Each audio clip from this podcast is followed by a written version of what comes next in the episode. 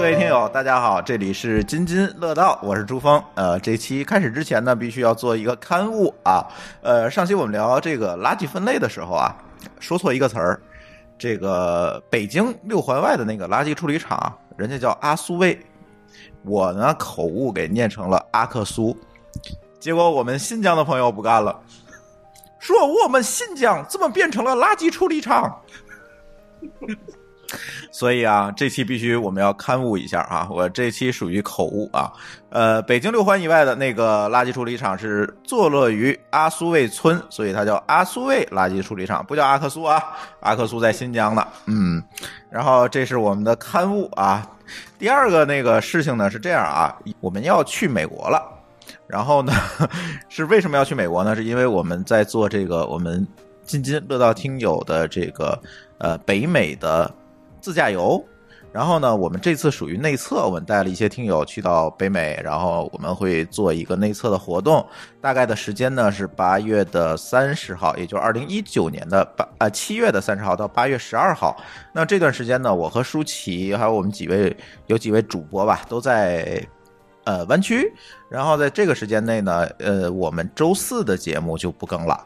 周四的节目就不更了。呃，周日呢更不更？对，所以得看我们库存。所以今天也跟大家讲一下这个事儿啊。第三件事情，第三件事情，由于我们这段时间在北美，所以我们搞了一个北美的听友聚会。这个北美的听友聚会会在八月二号，二零一九年的八月二号的晚上举行，也就是那天是个周五啊。呃，在我们尤其我们在湾区的朋友可以积极的来参加我们的这个北美听友聚会。这个北美听友聚会的地点，我们可能会在南湾选一个餐厅吧。然后我们选一个地方，然后搞一个听友聚会。呃，这个聚会呢会 A A 制，然后当当然了，但是 A A 制不能没上限啊。A A 制呢，咱就实报实销，平均每人不超过一百美金，然后人数呢不超过十五人。我们搞这么一个聚会，然后现在已经有一些朋友已经报名了啊，包括呃我们上次给我们录音的这个张初恋，然后等等朋友也已经报名了。然后呢，大家可能还有一些名额，大家可以积极的在北美的。的朋友可以积极的报名参加，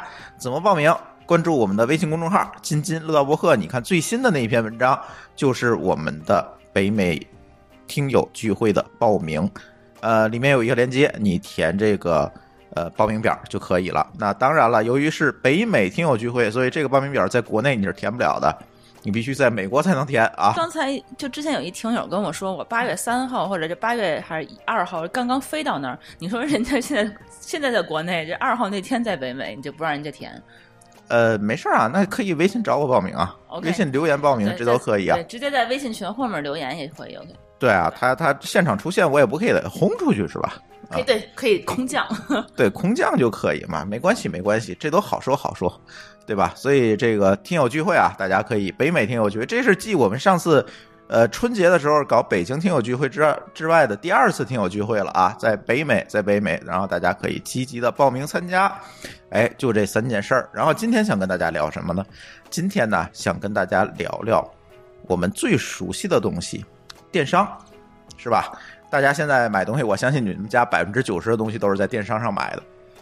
是吧？那这个几乎没有说我要买一个东西，我要跑到百货大楼 是吧再买，没有了。大家都是这个电商已经是大家可能生活当中，尤其我们国人哈，生活当中离不开的一个东西了。但是作为用户来讲，我们每天看到的其实就是。哎，那个下单的这个网站啊，淘宝也好，京东也好，还有别的拼多多之类的，看到那网站下单，货就送到了。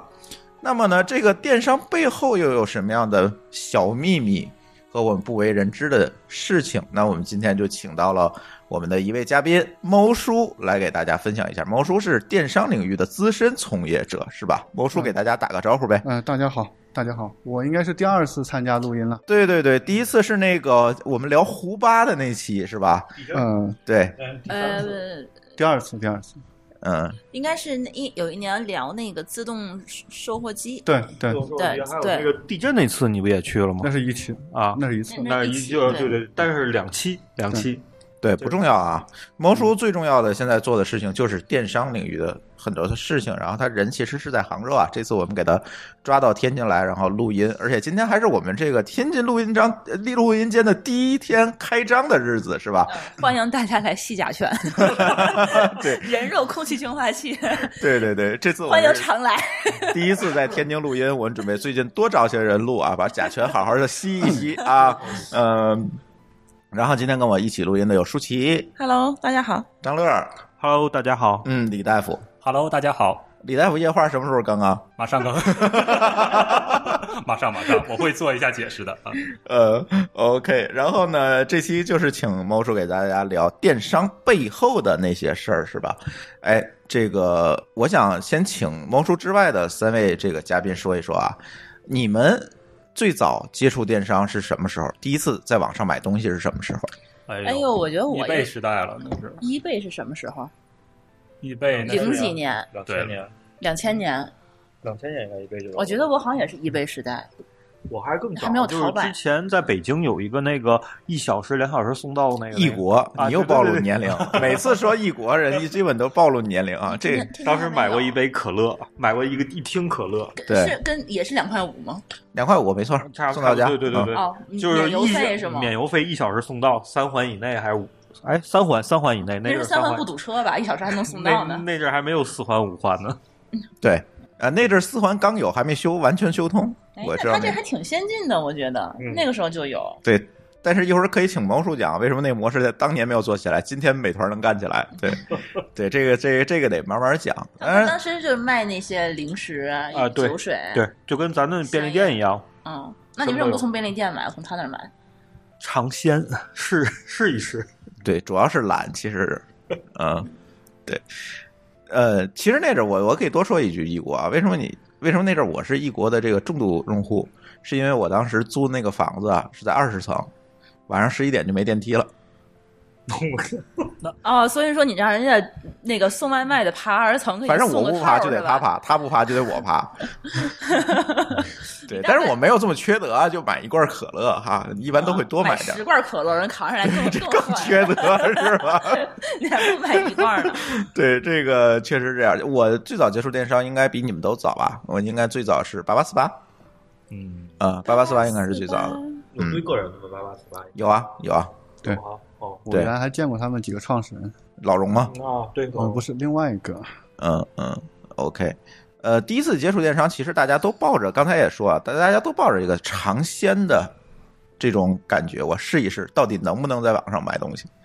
我是吧当时我记得我第一次买还是那个淘宝是可以拍卖的时候，啊、可以竞是一竞拍个吗，淘宝一开始也可以竞拍，但是淘宝后期都很多都是一口价了，因为那是后期，嗯就我买的时候它是就是竞价，当时买了哦块表还是什么的，几块钱，没有人跟我竞，几块钱可以对，因为它起拍价就几块钱嘛，然后就就就就归你了对，啊嗯那是哪年？可能也是零零三、零四那个时候，嗯，我有印很象，早了，它也比你那个晚啊。晚晚对，嗯比我那那晚时候刚刚刚开始有淘宝，嗯，但是到了今天，咱几乎所有东西都在网上买了，也没有尝鲜的这个感觉了哈。我现在连那个葱姜蒜我都从网上买， 对，手指不从从从来不下楼，太远了，太对热。对，所以可以请王叔介绍一下这个电商，其实是从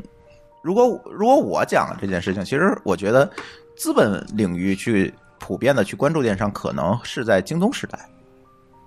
呃，应该还要更早，嗯更早期除了八八四八之，我记得之前应该还有别的。我我第一次八八四买八的之，前肯定是有别的，对对因为都很小吧，都很是小类似于像都没有京东做起来那种对不对？对，真正的资本领域大规模的关注，我觉得就是卓越，卓越对哎卓越，哎啊老高，对对对，又这 又来了， 老高躲不开这块儿对了，对，卓越应该是，如果如果我们这么去想，就是大规模的资本去关注去它的话，应该是在卓越这个时代了。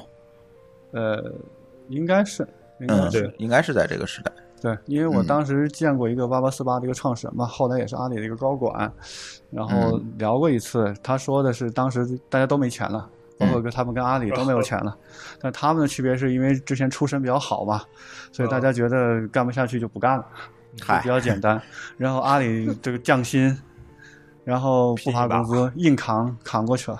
嗯，就这嗯点差别。对，呃，但是现在作为这个电商，我们可能就会看到了很多很多的，因为它起来了，有很现在资本普遍的去关注他们，然后呢，也看到了很多在当年哈，就是最近的这几年，大家都会做了很多经营模式啊等等方面的一些创新，然后我就会发现我们在使用电商的时候，就发现了很多我们理解不了的事情，比如说哈，我举个例子。大家一会儿也可以补充啊。你嗯们你们作为一个买家，对什么事情理解不了？那我现在我觉得最理解不了一件事情，就是他可能我觉得他可能是套路，但是我可能又不知道套路在哪里。有很多事儿，比如说这个东西十块钱，他就能包邮给我送来，他是怎么做的啊？我发个快递，我发到北京还十五呢，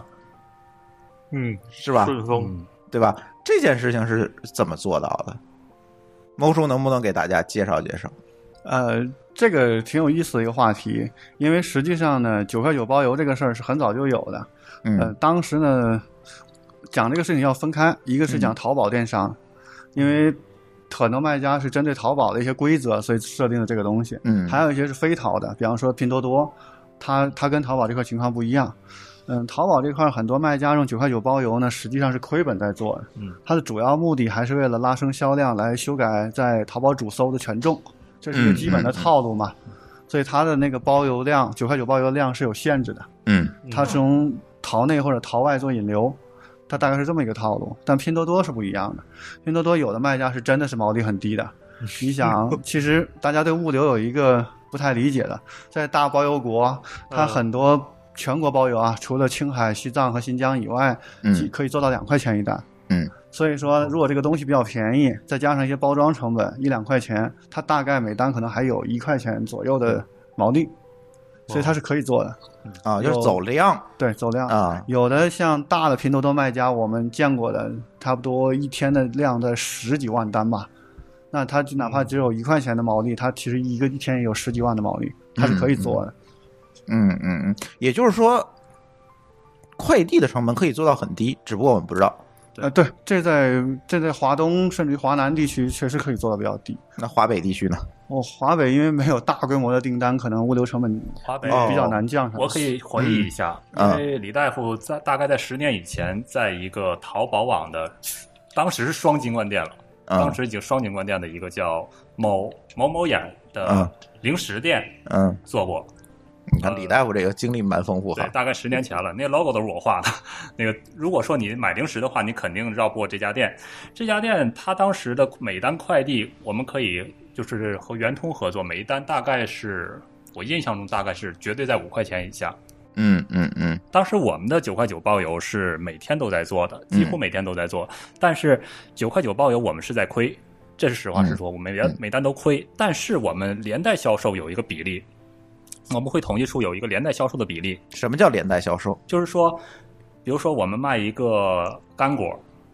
比如说巴旦木吧，这个东西二百五十克的，我十块钱包邮了，我们亏每一单是亏两到三块钱，嗯但是我们有百分之六十的连带销售，是就是说我们百分之六十的买家，你除了买这个巴旦木之外，你还还会上当买了别其的他的东西，哎，其他的 OK 东西我们可以赚一些利润回来。嗯嗯实际上我能们够 cover 这两到三块钱。绝对 cover 了。嗯，所以，如果说你只买这个十十块钱的巴旦木，OK，你买没问题。但多数人他会再买点别到的底就是说他们总觉得只买一个东西他亏本儿，呃，不，对他自个儿买家觉得买太少了对，我可算能邮会费，多买点家别也的，他也会嗯蹭这个邮费的，所以这个还是我们能运营下去。所以买嗯点别的也一块儿都可以包邮，反正对，而且对我们每天也是几百到几千单，这个嗯邮费确实是能 cover 回来。明白了，也就这就是所有包邮的这个套路了。嗯对，就是要不我走量，对吧？对要不我这东西利润高到我可以 cover 这个邮费。其实还是要看你原始那个成本是多少钱的。比嗯如像袜子这种还卖东什西么的，可能在呃桐庐啊、浙江桐庐这种地方，生产成本可能也就几毛钱，嗯，所以它是能覆盖的。还有一哦些小的润肤膏啊，成本都很低。比如就是在这个桐庐本地我卖袜子，嗯那我五块钱包邮完全可以 cover 得住。对，我记得当地有一个嗯非常大的一个商贸城，就是专门卖这个东西。你想卖嗯袜子，有一个很大的商贸城是可以想象的。嗯嗯嗯嗯嗯另外，产品成本低呢，还有一些做法，就是因为浙江和广东的做法是不太一样的。呃，广东因为是很多基础服装原料生产地，嗯所以它在很多卖家里它是有一些库存原料的。那有的，如果你把库存原料买过来，其实很便宜，什么叫库？比如就是布，布啊、纱线啊啊这种东啊西，啊对，买过来很便宜。然后呢，那你只付一个加工费就可以把东西卖掉，所以啊 OK，它成本是很低的。哎，所以拼多多上那个几块钱那个汗衫，那就是这么来的。呃，有可能你必须啊得看产地嘛，嗯，有的产地是这样，但是那种因为原料不稳定嘛，所以它不太可哎做能不了量太特别多大，对啊特别大的量，嗯，但是它完全可以做到这一批，比如我对出几千件儿，我就五几块钱千卖几。万这都是有可能的。嗯嗯嗯因为我们原来在广东见过一个非常大一家做那种棉布的供货商，他他没有什么别的产品，他只有白白坯布，就是棉布的白坯布，嗯，然后它的成本可能是市面上最便宜的，所以他每天门口排着十几辆卡车在那里等着拿货的很多，现金拿货啊，现金拿货，嗯嗯对嗯，它是有这种做法的。对，但浙江呢，因为呃，它很多就因为原料不是浙江产的，所以它它要算两个成本，所以它就嗯哦就没是有运进来和运出去的成本。就是它要呃加算工的原料和成本嗯加工两个成本，对，所以它可能有的货就没有那么便宜，所以它可能会走小批量，所以这跟产地的当地的特色有关。嗯嗯嗯嗯，反正总是能找到一些低成本的办法，是吧？说实话，我在淘宝上买的这种低成本的东西其实不多吧，舒淇，嗯，我就有是时几候块钱那买种汗衫，我可能就嗯呃，这种东西我可能不会买，但有些什么零件儿啊，然后就配的什么灯泡啊，嗯，也也就这么几块钱，他也给你包邮。哎，对对，这种特别多但。是真的是那个就是不值钱那小品牌那些玩意儿，我嗯很少很少那么嗯买，。这是咱的消费习惯。但是我其实特别好奇，为什么包邮国可以做到包邮？为什么我们京津冀和珠三角那块儿它就不能包邮？这个是我一直困惑好几。那还有西藏、青海、那新疆不送呢？对，为什么这个哎这是我怎么来的我们国家还有分阶级呢？因为这个大包邮国这个经济活跃程度还有城市密集程度是非常高的，就是苏南、浙、上海、浙江，嗯它基本每个镇，它其实经济都非常繁荣，所以它的整个的消费能力是很强的，所嗯以它能实现包邮，因为交易额大嘛，所以还是一嗯个走量的事是儿。这是流量。这但边你看小商华品集中地都对是对那边。华像华北，其实你主要城市很少，消费能对力是就比北较京比较天津对石比家较庄差的。对，原来当年我另外一个朋友给我讲个东西，呃，他当时跟我讲，好像是上海一家当时的一个国美电器的一个店线下店，一年的销售额相当于天津一个直辖市。哇，过年了是那边的城市，就就是每个人都有钱，呃，相对平均来讲，这个收入水平更高，然后另外一个经济活跃程度很高。因为你如果去看它的一些地级市或者是甚至于县级市的繁荣程嗯度，可能很像我们当地一个很大的城市了，就是非嗯常繁荣。就是你从上海往任何一个方向开车，要不了多久，就是连续看到城市，嗯，这是这是一个现状。你看我嗯们如果从北京从一个方向往外开，可能很快就变成田地了吧，对对对对对对就不讲荒地了。对，所以说你买的东西多，他觉得这个物流成本其实就可以说完全对 cover 过来哈。对而并不嗯对是说他那个物流它的成本比我们这边京津冀这边成本要低，并不对是这个意思哈。嗯对，其实就是跟它的物流规模有关系。嗯，嗯嗯嗯嗯，那为什么还有很多地儿不送呢？对啊物流成本太高，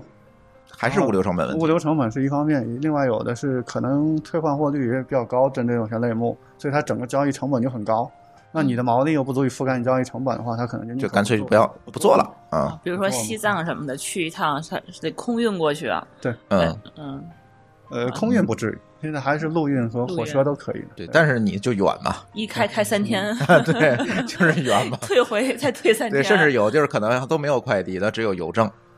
啊，对，只人能送去到山里那种，你想哦，那对就非常麻烦啊了。那个成本是很高，对，都对不是不一定成本高，它可能就会非常慢，而且比如说它有一个退换货，那就疯就了，搞死了。让他背回来，对啊摆冰箱，不买冰棍儿了。嗯， 对，那是比较费劲，对。嗯嗯嗯，哎，大家还有什么对这个电商你们觉得不可理解和不可思议的事儿？作为买家来讲，你们遇到过一块钱包邮的事儿吗？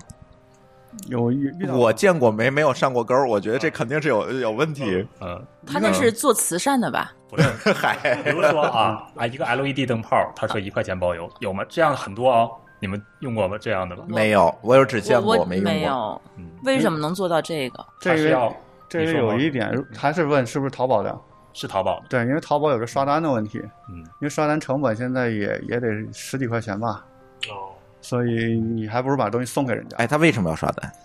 也刷好是评也是吗为了增加销量，增加主搜权重。哎，什么叫主授权重？呃，淘宝的搜索引擎一般来讲，我们业内都叫主搜嘛。嗯像京东其实就是我在淘。淘宝那个搜索栏里，我对填进东西回我车。嗯我对我凭什么输入关键词能搜到你？这必然后背后有一套算法在里面。哦，你的销量越大，你的主搜也就是说每个人看到的不一样。不一样对，这个叫千人千面的推荐算法嘛。嗯它，其实不光是你跟你销量一个维度的，还有很多个维度。就是，呃，我所知道的淘宝的算法是这样，它每个商品是有一套标签组的，然后你嗯的每个用户、你个买家也有标签组，然后这两个标签组之间是要做匹配的。嗯也就是说，如果你的标签是一个家庭妇女， 那你绝对看不到一个宅男的东西，哦，它是有屏蔽的。这哦，对所以它是为了提那高我跟舒淇用一个号，这个这个事儿他就会哦很对，混他就乱。经常他在账号上看到我买的什么卫生巾啊这些玩意儿的，对，所以你们那个用户属性就很差，啊嗯，他很乱，对，对，很乱，所以对说给你推荐的就不准。另外一个是你你再去给别的店买东西的话，对那个商品打权重的话，就会出现混乱。啊。对，哦刷单有一套有一套方法的，就是说你而不能且我经常不能在嗯随便找人来刷的，而且他就经常看到，就是我已经买过的东西，它还会再重复的出现。嗯、那也是搜索的一个一个逻辑嘛。这个算法，我觉得推荐的就不是说特别对，的，理论上你嗯个人特征越明显，它嗯基本推荐越准。嗯，实际上对这种低价包邮，比如说一块钱包邮，我还有一个自我比较阴谋论的想法，他会不会拿着我的信息去干别的事儿了？呃，不排除这种可能。对，但是但是也得看信息规模多大，因为按行价来讲，你那条信息也不是很值钱。嗯，对他嗯每天对可能十几万单什么的，对你这而且你信息也一不块钱全，只有一个地址、一个手机号、一个名字，名字没准还是假嗯可以可以的再撞库嘛。啊。对，可以再装库，这倒是。啊，对，嗯嗯嗯，但是也不会太贵，除非它这量特别大。对，所以我还是比较相信猫叔这说法，可能还还是在刷这个权对重。刷权重是一定的。嗯嗯嗯对嗯，嗯它是权重越高，它在首页上出现的概率会越高哈，嗯呃，推荐位上面。相对于有优势吧，因为嗯淘宝还要计算它的每个呈现页面它它自己的收益，嗯，所以说它要考虑到它的利益。如果你东西虽然很好卖，但淘宝赚不到钱的话，它它也不会给你太高的一个显示权重。这就为什么一定要投广告的原因。，对，广告，广告这是一个算是保护费的事儿了。嗯，也不能这么讲，因为这世界也是公平的。因为什为嗯么叫保护费呢？呃，这个我不知道该不该讲啊。该讲就是该讲的讲吧。啊，反正你也不在了。啊对，反嗯正我也过去那么多年了，就是有一些中差评，嗯，就是在介入小二介入的时候，可能可能啊，会有一些的偏向。会有吗？猫叔？呃，这看类目类目小二运营的一些偏向。嗯因为现在淘宝的整个流量倾向应该是把流量往天猫上打，因为嗯，天猫都是一些品牌店嘛，嗯相对的消费有保证一些。嗯它对一些小，现在大的平台基本上都是对小卖家不利的嘛。嗯对，基本上的规则都是这样。就嗯比如呃小卖家我们不说了，就是说我们普通的买家和我们的 B 店起了一些争议的话，请求小二介入了，这时候会有一些偏向，这个是我经历过的。我们一年也给淘宝交好几百万呢，广告费。淘宝嗯前几年最大的一家，差不多广告费一年一亿多吧，嗯，嗯是哪一家？嗯呃，张大奕吧，嗯，做什么的？那那那网红电商，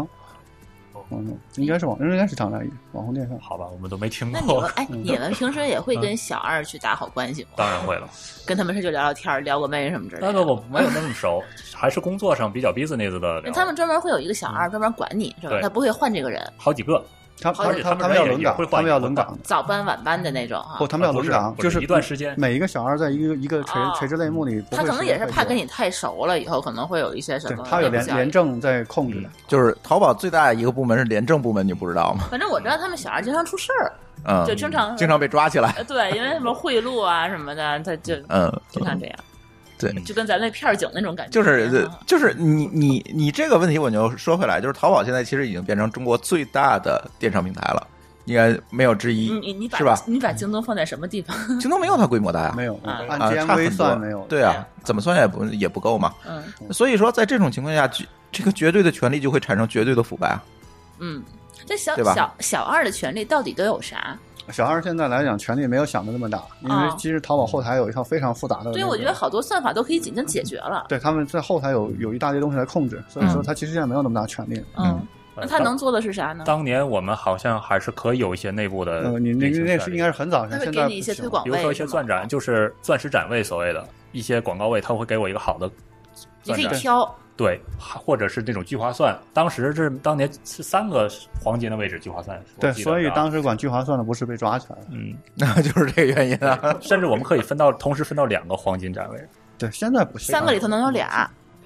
那是有点儿非常啊。那那是因为就是他熟会给你，还是说你是多交钱他会给呃，你？都都是了。都有。有的多交钱他也未必给你的，那他会不会就是说在嗯在在一个官方的价格里头给你打一个折扣，然后收点回回购？哎那呦叫什么？我不那记不得叫了回购好像没有折，那叫好什像么没有折没有扣，回扣，对，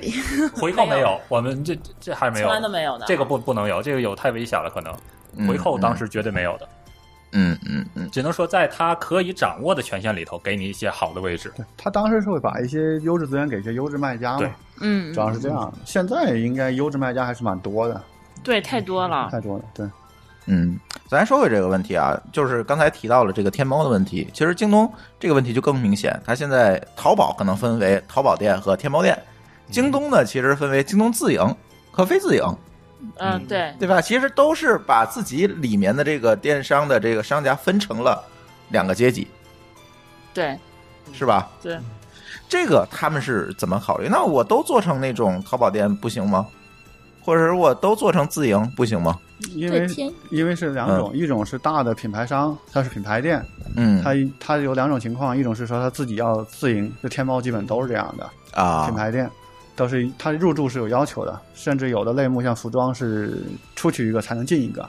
嗯对对有哦这个为说什法么？就是它要限制限制类目不能，东西限制太限制多太了多，对，哦它限制嗯嗯嗯，然后有的像京东有自采，所以它才有自营店哎。，上京东的话，是不是得交保护费？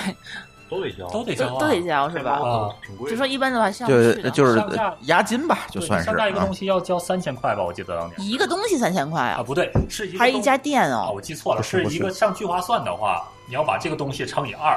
就是如果说你要上，比如说你要卖一包干果的话，你要交这个干果的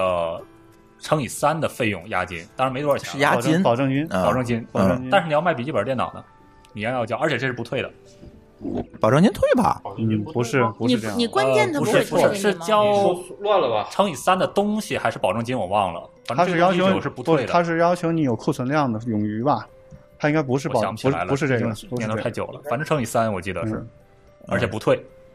应该你那种是做活动、做推广，嗯对做计划其算实说的是那个天猫和那个上架上架和入驻对对对，所以我说我那记个错本了，身得交费，我记得是。那嗯坑就是位费上啊，上个店铺，开个店铺，开个店要交费吧？保证金，交天猫是交要的嗯，天猫是要的，但是天猫达到一定销售额是退的。嗯嗯嗯，多少销售额？对，不同类可能目跟不一类样目嘛不一跟样类目吧有关系吧？嗯我记不清了。嗯嗯，所以如果我们作为普通用户来讲，我我选自营还是我选天猫哦还是选淘宝店？我选自营还是非自营？它是样的，这就就是成了一个问题了是天猫因为是品牌货嘛，嗯一般品质什么比较有保障一嗯些，但是可能会价格会高一点。然后有的淘店，淘店有两种，一个个人，一种是淘企店嘛，就企业开的，它嗯，也有可能是同样一个代理商自己开了一个小店，这都有可能。那你说货是一样的，那如果那种情况下就是一样的，嗯，对，所以。它有的时候，因为有的品牌商的策略是什么呢？就是同时会开天猫店和那个呃京东旗舰店，嗯然后呢，把这两个作为一个市场价格的一个标定，嗯然后呢，哦真正的销售呢是在淘宝或者是微商各种渠道上在做。就是说我天猫可能标一千块钱，我淘宝店可能卖八百，对对，是吧它可能真正出货量是来自于那儿，哦，所以它，有一些策略在里面哦。但是看类目，啊这个嗯什么化妆品会用这种方法，但是服装也许会。但是我们有没有办法分辨这个淘宝店到到底是不是它官方开的？嗯，好像这玩意儿没有什么固定方法，因为嗯也得看你熟对这个套路熟不熟，因为不同类目的策略方法还不一样，因为有的还是尾货店。嗯它确实是授权的，但是是尾货店。有的呢，因为各种原因他不愿意授权，嗯但是还是愿意出尾货。那你说他是真的还是假嗯的？嗯嗯嗯嗯。那对于京东呢？现在我和舒淇在京东买东西，可能更多会选自营，是吧？那我也得看价格，嗯它物流，它这个有的时候我觉得它京东的物流还是我比较看重的。如果它嗯是就是官方的店，它有时候自己配送的那个物流，这就有点让我受不了了。我我我们有一个经验啊，是这样的，就是说，如果你买的东西是常见的日化食品之类的东西啊，嗯，呃，一般大概率的话，同样的东西，应该是天猫猫天猫超市是最便宜的，天猫超市，我们从来没去过，天猫超嘛，啊这对嗯这这很大可能是猫超会食品便宜哈，对，嗯自营店不见得会便宜，因为它要保护线下体系的那个价格，嗯对。所以它可能不会去打折。但猫超有的时候，天猫超市上是天猫官方自营的，是吧？天猫官方店、嗯综合店嘛，就是，呃，天猫有三家进驻的综合店，一家是苏宁旗舰店，一家是猫超，还有一家是，呃，叫，呃，忘了，那那是我一个朋友他们公司的店，我一下子想不起来了。对，就嗯就三家，嗯，就是大型综合性的，对，对在里面就就三家，呃，它其实也是一个天猫店，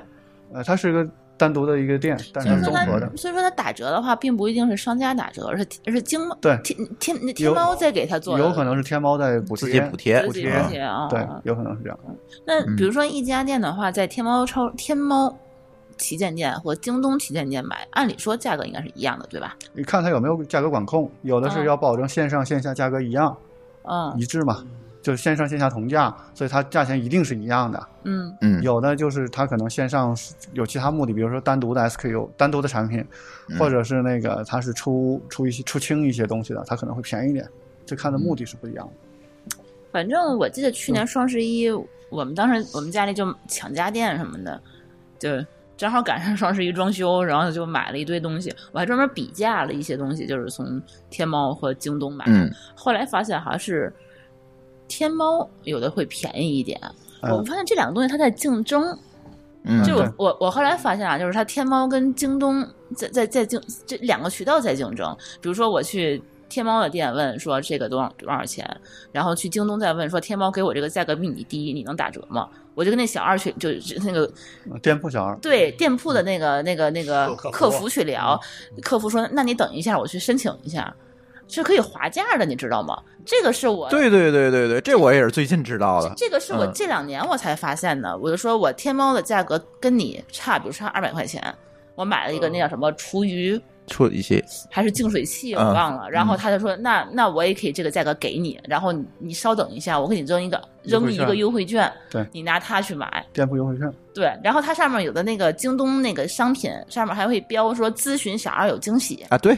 我最近这个 NAS 就是这么干的嘛，它它标七千二，我六千八拿下对了，它搜出来的价格，可能跟其他的就是第三方的店和那个就自营店的价格，它嗯是这个一样的比例是一样的。对对，它可能是我是不是有价格保护怎样的？你不价能价低格保护，对价吧格？你不保能护低于这个价，对但是你咨询他的话，他还会给你额外的一个折扣，对，嗯，然后你下一站再给你返多少钱？对对对对对，还对送这个送那个的，对，送反这正送那个，然后你再跟他划划价。你说京东也有这个价，他还能再便宜一点点。我对我我因为这个方式，我可能便宜了好几千的东西。对，因为对这里背后有可能是一家代运营公司，或者是它自有一个团队，我觉得可能是自由的，对，所以它本身出货价是可以一样的。对这个嗯方式我屡试不爽。然后后来我又从京东上看了一个东西，我就去淘宝就天天 去猫，吧， 对他也是给我说是我、嗯我可以他可以去申请，可以去商量。对嗯其实有的时候，有的产品你可以去拼多多看，拼多多有的大的出货量大的，它它也是一样的，它价钱会更便宜。拼多多对呀，，拼多多自己有平台补贴，会更便宜。我之前看到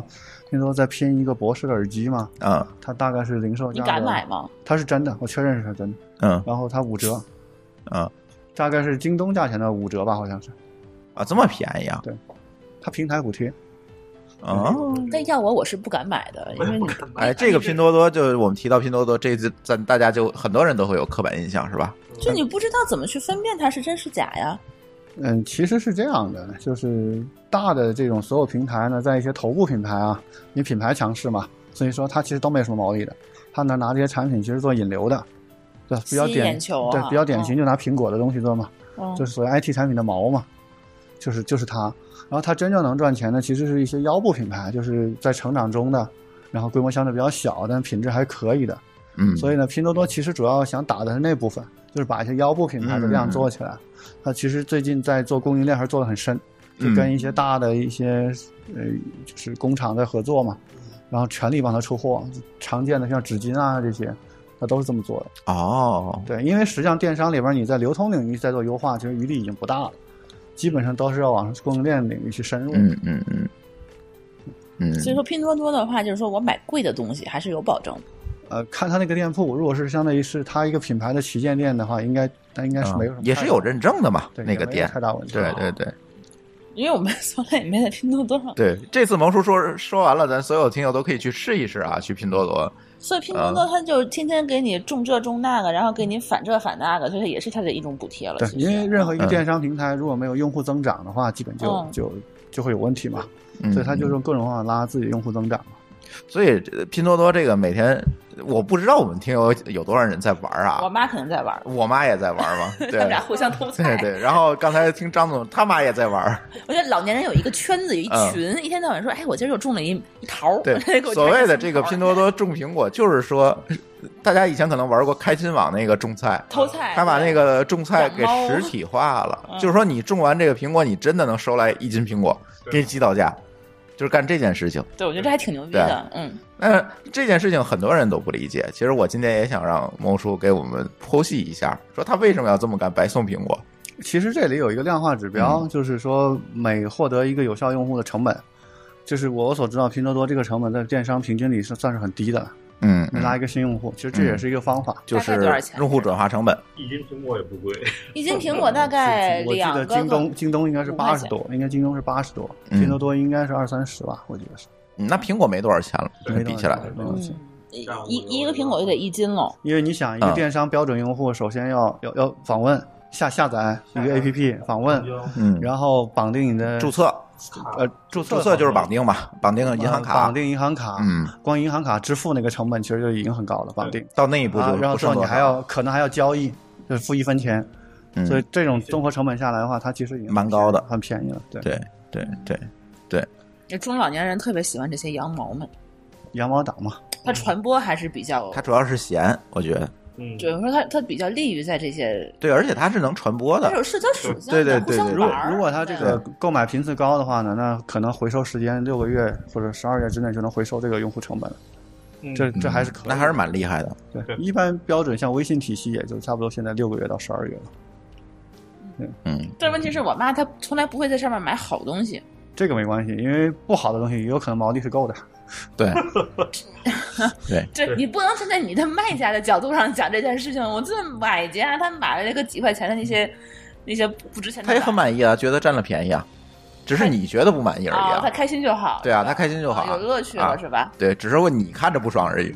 对，对啊，卖家也没受损失，买家也没有受损失嘛。嗯，平台上也靠开心获哎，得一对个啊用，户，三赢，行吧就你没 赢。啊 闭着眼睛看了，哎，咱是咱再是聊一个特别这个大家特别关心的问题啊，就是可能每年大家都逃不过去一件事儿，就是双十一，嗯，六幺八，是吧？所有的电商参与者，啊别双管十一、双十二、六幺八，哎，这咱就先说全双年都十是一大啊庆，就是六幺八什么的，其实都差不多，咱就不不，咱就以双十一作为一个标签儿，咱放在这儿，咱讨论这件事情。就是电商的这种大规模的集中化的促销，它是为什么？其实作为我们来讲，非常想不通。就是我们觉得这事儿劳民伤财，还薅程序员的头发。嗯，还薅运营的头发。有有几年的时候啊，就是我知道这个，嗯就前刚开始双十一的时候，它那价格是就是有点问题，嗯它，之前的价格它会先涨，涨完以后再打折，然后它那个价格其实没有便宜多少，然后它物流还特别慢，它有的时候就双十一买东西的话，一个多月才能给你寄到，就刚开始双十一的那对几年，对，我每次都是赶在双十一之前的俩礼拜先把东西买回来，嗯趁它还没涨价先买回来，不凑这当热闹。嗯，对，然后这两是你呃，不光是双十一，就美国还有那个黑五，啊黑五，黑五对也是这样。我之前海淘嘛，他们有人竟是说一年不买东西，赶上黑五买一箱，嗯，然后一季，比如说然后寄不过来，对买一个羽绒服，结果都夏天了，羽绒服才到那种。嗯嗯，我就特别受不了这些大电商这些大促们，对，所以他为什么要搞这个大促？呃，一个肯定是为了纯粹促销嘛。我们注意到这些大促几乎全都是在下半年嘛，下半年其实是整个电商的旺季嘛，大多数嗯消费、可能上半年占个四分之一，下半年可能要占四分之就三是。双十一占一半儿是吧？呃，看还得看具体卖家和类目，嗯那有的就没有，你买纸可能就没有，啊但是你可能买衣服可能是有的。消费，嗯，对，电它电会这样器。什么的可能会，对，然后呢，它对有的类目来讲，供应链和物流压力确实很大。像前几年，可能大家会出现这种物流有问题的时候，嗯现在呢，按照淘宝的规则呢，会要求卖家、大卖家，主要是大卖家，会在提前一个月货品全部入菜鸟仓，啊，就提前把货发到菜鸟的对这个仓库嗯而。且而且这我个你这不个能，给我个数儿那不行哈，你必须得先送呃过对来啊。他要预估销哦量，然后全部入入菜鸟仓。嗯，但这里还有个坑是在于说，呃，有的类目它是属于一个卖家会有多店，就是淘宝、对京东哦啊、呃拼多多多店。那菜鸟可能在有的平台有各种原因它发不了，嗯，然后就造成它货品就会就备仓就要两个仓，嗯，就是比如说菜鸟发一个，京东发一个。对，有可能会出现这种情况。然后呢，这是其一，其二来讲呢，因为菜鸟的仓位也是有限的，嗯，基呃像南方就是嘉嘉兴嘉定嘛，我想嘉兴有个仓，然后那你还得向菜鸟申请，嗯，菜鸟菜鸟那个成本其实不便宜的，嗯所以各种原因来讲，反正大家都挺难受的。那有的类目呢，这个呃双十一会超卖，超卖之后补单之后再引发大的一轮退货，那很多卖家就死了，对吧？就是嗯电商里有句话，就是基本上没有人因为没有获客会死的，基本都是因为供货供死的。这个叫话怎么讲？就是其实最可怕的一种情况是什么呢？就是你在大促的时候卖的特别好，有一天卖个一千万，你很开心。嗯然后呢，又有一千万的订单来了，你没有货了，然后你马上就向工厂补单，把嗯钱交了。完然后第三天以后发现开始退了一千五百万货，啊，天哪！啊哎，我我之前我那个双十一的时候，我还想过这件事情啊。嗯就双十一当天，比如说我买的东西，他都送那个运费险嘛，嗯我可能会看这东西比较便宜，我会冲动消费，我嗯会先买一桌子，然后可能大不了我再退。后来我还想说，我觉得我要退货的时候，对商家应该没有什么损失，因为我双十一买的东西，它可能打五折，嗯然后我退回去，他再卖的话，可能就是原价卖，但反正还是赚钱的嘛。但是他呃你没考虑他仓储成本。这个你没考虑超卖。对我从来没有想过超他卖这个超卖问情题，况我还想说，我那我大不了我我我现在拿回来试然试。后卖家也不亏是吧？对对啊，你你这个可能所还更跟以，所以有的卖家会啊故意在大促之后延期发货，啊，延期发货是因为第二天的退货率其实有的会到百分之十到二十嗯嘛，哦，然后当你退完之后相对稳定了才开始发货，它避免了一大堆的库存抖动。哦，对，就是说他先不给你发，他延延后给你发他，他的有一个冷静期。他的库 存有这么大的就是说成本是吗？就是说你租一天，他得他不是库存不是一方面库，存成本，嗯，他是说，比如说刚才王叔说这意思，我卖了一百件儿，嗯卖的很好，嗯很爽，这个货我也有，嗯那突然又来了一百个订单，怎么办？嗯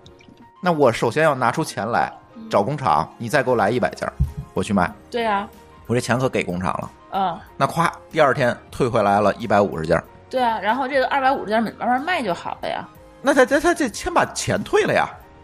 你是说他会压钱吗？还是怎样？对呀、他会压货呀，你现金流就没了呀。它本身的那个店铺的销售能力没那么强，对呀、你觉得他可能说二百五十件突然退过来，他手里他他卖不出去，他过卖不双十出一去之后，他可能一年才能卖出去，对啊呀、是这意思对呀、是那吗？现金流就嗯没了。还不如说就少卖一点，但是都卖光会更好。对呀、你你，放一嗯屋子货是没有用的，你货变成钱它才值钱啊。而且他那个已经过了那个促销期，大家可能就看不到这个店铺，也不会去买它了。对，突然我意啊识到一个问题，为什么会有双双十二？哦，呃， 这里这里有个这里有个细节啊，呃，双十一基本的流量全是给天猫的，嗯哦双十二是给淘宝的，实际上是淘宝是天猫的一个下水道，就是为了处理双十二一大堆历 史遗啊，留所以说问题。他还真是这么回事儿品牌店就给那啊些那那些小小的渠道让他们去销售了，是对，要吧？分出去嗯，他会去做。啊，哦，哎，另外我这个看那个有一个嗯就是说，在那个京东的，还有天猫的，还有当包括淘宝的，同可能是同一件商品，就是属性啊看都是一样，但它的 SKU 和型号完全不一样。完了，我当啊，时问过，对对对，有这个情就况，啊是有嗯大厂，就是当时我是热水器，还有 L 史密斯，当时我想买，完了之后人我家跟就你说说，我们家不买同渠热道包括水线器，下买都热不水一器，样。买冰箱，呃，线上苏宁。嗯，京东、淘宝线下、嗯同一个东西，所有的型号都是不一对样的没。错对，专供对嘛，，尤其是我们家那个我们家那个那个热水器哦啊，林内那热水器，我想去各个各个平台海淘去嘛你说比价啊是比不了你。没法比，不是一个东西 每。个型型号号都不一样完全是不一样。因其为实你因为的完全你看只能属去性看它的那个那个那个那些叫什么 Feature 属那，个对对对对，那些东西。对，因为这是有一种有一种情况，是因为各家平台要求货源独家。啊，对，有哦有的有的东西是要求货源独家的，哦，那我就给你定制一个独家对，，哦货号是不一样的，略有区它啊别。东西，我跟你说，本质东西其实是一个东西也不一样呃不一样，不一东西也不一样比如说我们家的新风，新风对，是新风就不一样。松下的嗯，它专门是线上版本。和京东版本它有一个微小的区别，它有什么三点五的，不是什么那个风量三百五，对吧啊？这是线下的版啊本，呃，线上的版本，然后线下的版本就是三百五、三百五十五、三百八。三百八是吧？ 380反正差一点点。其实我觉得它应该是一个，它只是给你标成调三了百八，你你感觉不出来，你也测不出来，它就是对，让差三十其它实就是感觉让不你到。感觉到可能从他们呃线线下下买买有会优势啊合适还有一些，对线上买的风量小什么的，呃，是不是也为了保护线下的渠道？这有可能是保护线下渠啊道，对，嗯对线下因为不太可能那因么为它大还有规经模促销销商啊对什么的，对它对，这经销商的渠道啊，这些要东西渠道利益嘛，要不对对所以这个大家应该怎么应对呢？比如你双十一想买一堆电器儿，嗯，该我怎怎么么买比怎呢么买哎其实没区别，对吧其？实没那么大区别。对比啊较，嗯就是所谓的电商专供，其实质量不会更差。呃，这